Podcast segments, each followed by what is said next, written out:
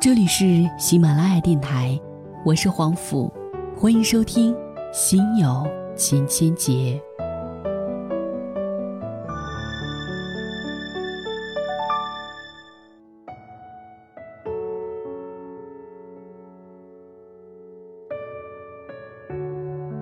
恋爱可以轻率，婚姻却应慎重。一个人可以拥有多次的恋爱经历。但如果拥有多次婚姻，未必是好事。恋爱通常是两个人的事，而目前的中国社会，婚姻则更多的是两个家庭的事。经常可以看到一些闪婚闪离的社会新闻，有人在热恋中怀着美好憧憬进入婚姻，结果发现和自己原来想象的大不一样。更有不少人因为相亲的压力。在还不够了解的时候，匆匆走进婚姻，结果发现人生从此成为悲剧乃至惨剧。任何一个想要走进婚姻的人，都应该先考虑一个问题：对你来说，婚姻的内涵是什么？不需否认，每个人对婚姻的期望是不同的。有人渴望和相爱的人天长地久。有人只想要一个生活的陪伴，有人为了事业打拼，希望先结婚让父母安心；有人其实不想要异性婚姻，然而迫于压力选择了结婚，以此作为掩饰；也有人要的只是政治婚姻，让婚姻成为某个通道。至于爱情，并不重要，如果出了事，则终止夫妻关系。我觉得主要是情感依赖、经济合作、习惯默契、价值观趋同，还有一种说法是婚姻有三只脚：世俗生活、情爱生活、灵魂生活，三者皆和谐为上品。如果每个人都能够清晰地概括出自己对婚姻的内涵理解，那么对于婚姻的认识则相对清晰。不过，我们看到的事实是，很多人并不真正理解婚姻是什么，而视为对父母的交代、责任的完成。当然，并不排除在共同生活的漫长岁月当中，慢慢理解婚姻内涵的可能性。所以，蒙婚雅嫁，也不见得就不幸福。每个人对幸福的定义本来也不相同，有些人只要世俗生活。那么，他爹有钱，他有房，他有颜有胸，会打扮，也未必不是牢固的婚姻基础。自己觉得开心就行了。如果你因为好看去买了一台冰箱，那么你就不能埋怨他不能为你热饭。当然，对婚姻内涵有较清晰的确认的时候，通常也就会明白哪些人适合自己。不过，恋爱中的人容易昏头。只看到优点，没看到缺点。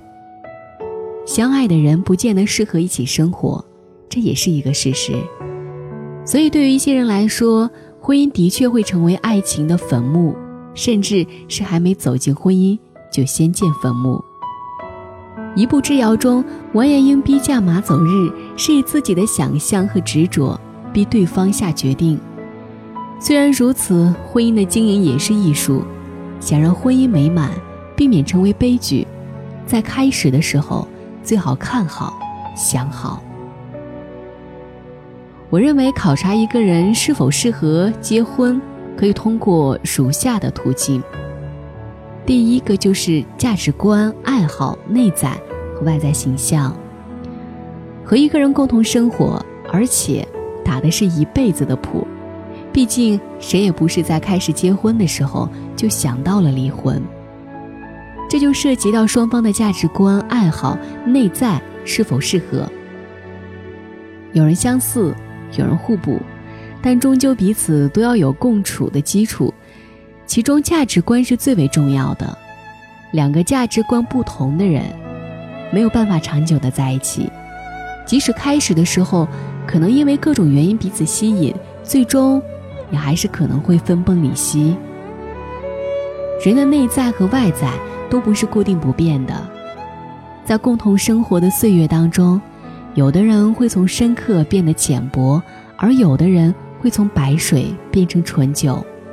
两个人的步骤如果不能保持一致，也容易出现问题。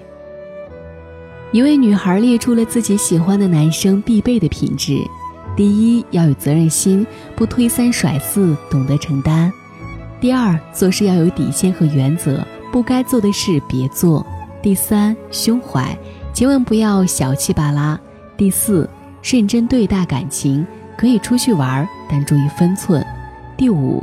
拜托整洁好吗？以上基本上都是价值观、爱好、内在，也涉及到外在形象。男性对女性的要求其实也有类似之处，虽然具体内容可能不同。前几天深圳地铁有女孩因为不化妆被男友嫌弃，从视频来看，女孩的确泼辣。男性的要求其实也不算过分。毕竟，女友适宜的妆容会让男性觉得在朋友面前有面子。如果连对方的这一点虚荣心都视若无睹，两个人难以长久相处。其实说到这里，我觉得也不是虚荣心的问题，在男方看来，或许是对朋友和自己的一种尊重吧。在了解对方的时候，建议要注意对耐心的考察。婚姻当中最重要的品质是妥协和适度迁就，适度的迁就可以消解对抗性冲突。中国有句古话：“事缓则圆。”婚姻由于涉及到不只是两个人本身，还有两边的父母、兄弟姐妹、各自的朋友、单位、孩子、社会等，所以非常复杂。如果不能迁就，很多冲突。不能缓和，则婚姻就很容易触礁了。如果双方有结婚的计划，就要重视婚姻事务的制度性安排，比如父母赡养，可以考虑彼此交叉服务，男方对女方家庭展开，女方对男方家庭展开，开展客户满意度竞赛。陆亚明兄和太太就有几个约定，尽管没有白纸黑字，但彼此都认同。比如，一旦发生冲突，先醒觉的人必须抢先认错，不管到底谁对谁错。其实，婚姻中哪里有什么绝对的对错呢？这样的做法值得很多人学习。双方的爱好也很重要，很多人是婚前能玩到一起，婚后则各，婚后则各玩各的。有一位朋友喜欢摄影，经常以太太为模特，为太太摄下倩影，并制作成精美的幻灯和视频。太太在他的影响下也开始喜欢摄影，有他的指点，当然进步飞快。这又何尝不是一种浪漫呢？第二，就是要了解他的家人。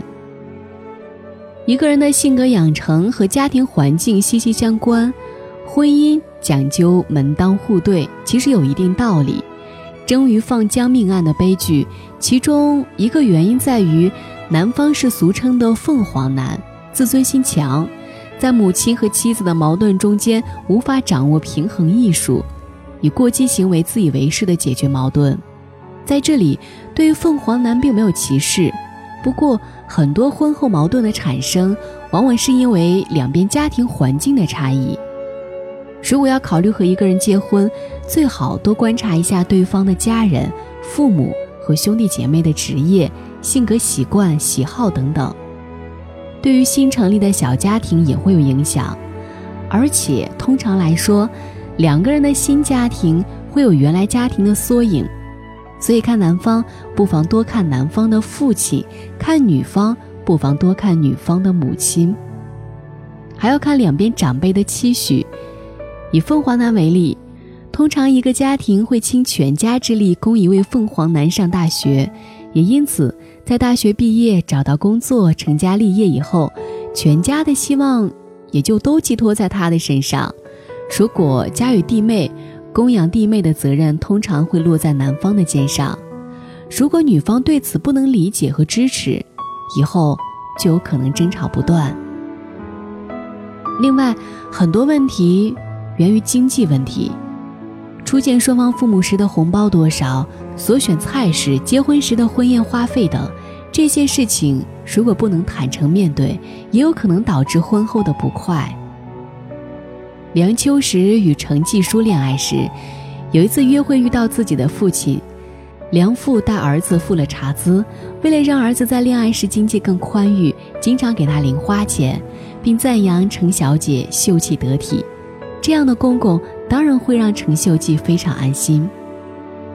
有一次，一位朋友讲过一个故事，他有位朋友的女儿要出国留学，给了女儿两个建议。前一个是找男朋友的标准，就是他爸爸的爸爸要是读书人就行了；后一个是不给别人添麻烦。前一个建议的实质就是读书名利、书香世家的孩子，家教不会差到哪里去，让人放心。第三点就是要了解他所交往的朋友圈。一个人所交往的朋友，往往代表了自己的品味。喜欢花天酒地，见面就是打牌、K 歌、逛街、八卦；和喜欢读书、听音乐会、共同户外运动、旅行，这样的朋友圈是有很大差异的。交往什么样的朋友，也代表了这个人的生活方式，从中可以判断是否合拍。喜欢什么样的人，也就需要接纳什么样的朋友圈。一个人在开始的时候，可能为了迁就对方。可以陪同对方的朋友玩耍，但如果秩序不一样的话，要么被同化，要么会远离。人是社会动物，结婚后通常会有几个人的交往变成几个家庭的交往。如果一个人没有什么朋友，这就有可能因为曲高和寡，也有可能是因为性格孤僻。有些女孩子以为这样很好，正好让对方把心全放在自己身上。这个想法不能说不好，但也还是要看情况判断。因为对方如果占有欲较强，那么结婚以后，女方的正常社交也会受到影响，小家庭可能会形成一个孤岛。孤僻的女性同样值得警惕，如果再加上偏执，就更可怕。《致青春》中，佟丽娅所饰演的角色就是如此。另外，交往圈的问题也要辩证看待。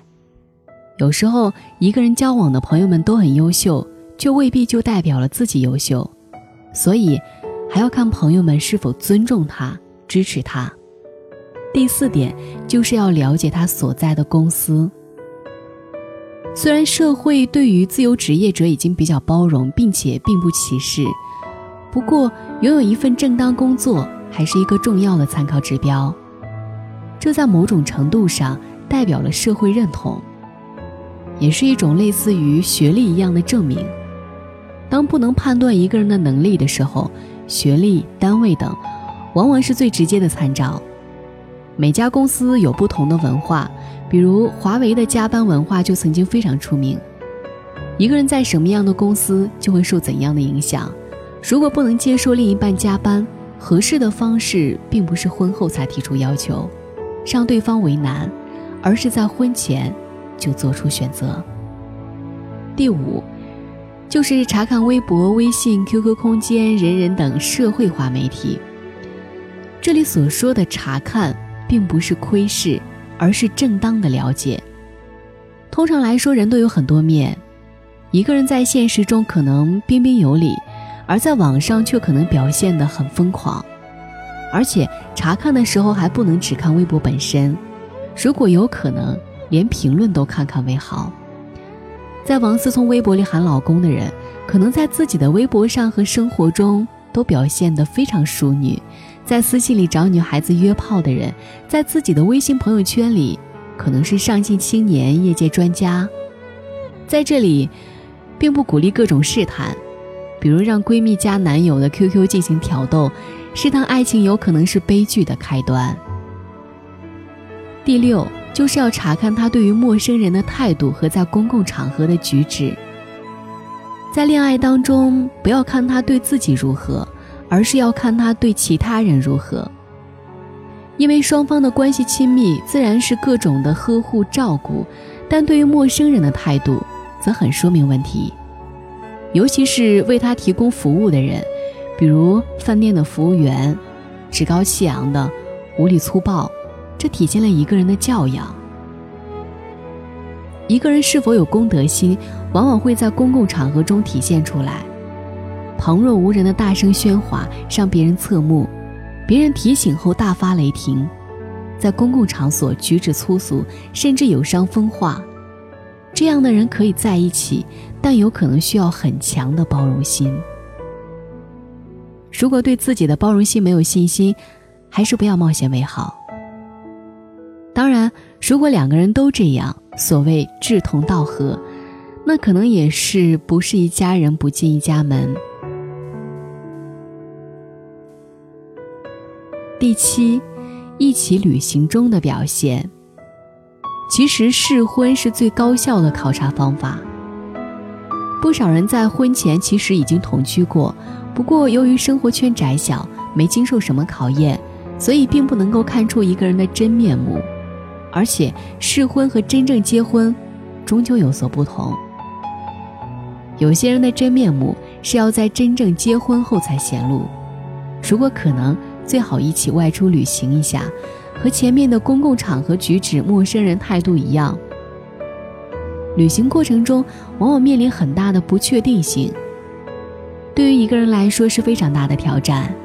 在这个过程中，旅行策划是否恰当？预算是否合理，在景点的行为举止、意外发生时的反应等等，都可以较好的看清楚一个人。所以，有一些情侣甜甜蜜蜜的出行，归来后却分手。就像开头所讲的，每个个体都很复杂，婚姻也很复杂。今天罗列出来这么多，其实也相当的浅陋。只是想帮助别人更多的了解和认清伴侣是否合适，从而避免盲目的走进婚姻，酿成未来的悲剧。我想今天做这一期的节目意义就在于，经由以上的维度进行观察、分析、了解，可以让自己的思考更加全面。有些问题可能引发致命的矛盾，这需要自己的决断力。有一些问题可以通过各种方法来解决，这需要自己的学习力。凡事预则立，不预则废。其实婚姻也是如此。我很认同婚姻艺术说，但也觉得技术性的制度安排也很重要。婚姻有神性、物性两面，柴米油盐世俗的事物需要技术性的制度安排。其实，对于今天的聆听还有思考，其实也可以理解为技术性的准备。最后，还是愿天下有情人终成眷属，祝每个人拥有美满的生活和发自内心的快乐。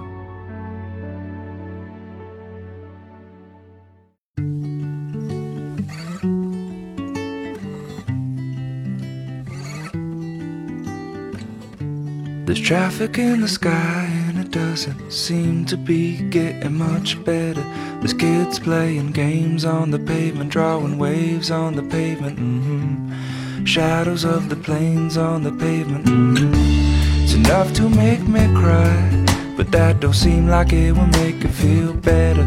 Well, maybe it's a dream, and if I scream, it will burst at the seams. Whole place would fall into pieces, and then they'd say.